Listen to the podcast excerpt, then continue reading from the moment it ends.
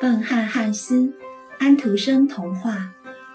乡下住着一位年老的乡绅，他有三个儿子，老大和老二很聪明，他们都想去向公主求婚，因为公主曾宣布过要找一个最能表现自己的人做丈夫，所以。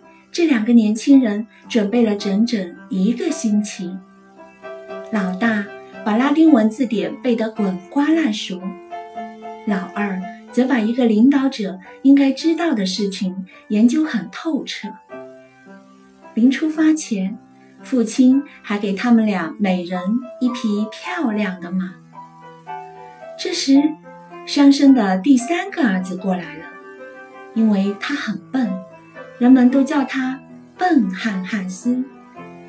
笨汉汉斯大声说：“我也要去向公主求婚，爸爸，我也要一匹马。”这完全是胡说八道，乡绅说。结果，乡绅只给了汉斯一只公山羊。于是，汉斯骑上了公山羊，跑了起来。喂！笨汉汉斯突然喊着他的哥哥们。瞧瞧，我捡到什么了？原来他在路上捡到一只死乌鸦。你这个笨蛋！两个哥哥齐声说：“你带着它做什么？”我要把它送给公主。好，你就这样做吧。两个哥哥说着，大笑一通，骑着马走了。过了一会儿，汉斯又捡到一只旧木鞋。和一团湿泥巴，两位哥哥根本不愿意搭理汉斯，他们向皇宫飞奔而去。皇宫前挤满了想向公主求婚的人。现在轮到汉斯那位能背诵整部字典的哥哥了。火炉里烧着很旺的火，这个地方真是热得要命了。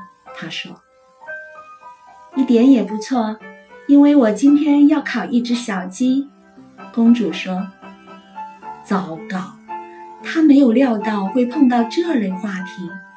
本想讲几句风趣的话，却一句也讲不出来，一点用也没有。出去！”公主生气地说。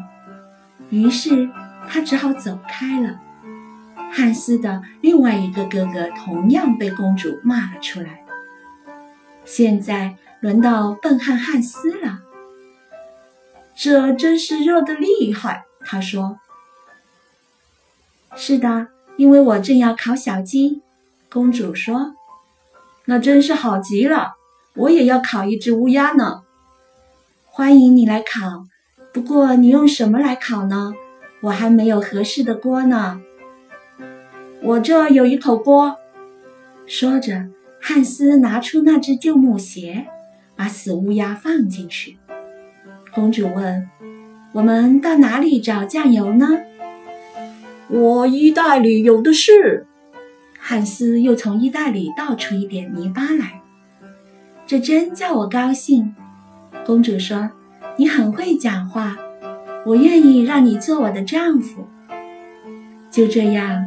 笨汉汉斯娶到了公主，后来他还得到了一顶王冠，高高的坐在了国王的宝座上。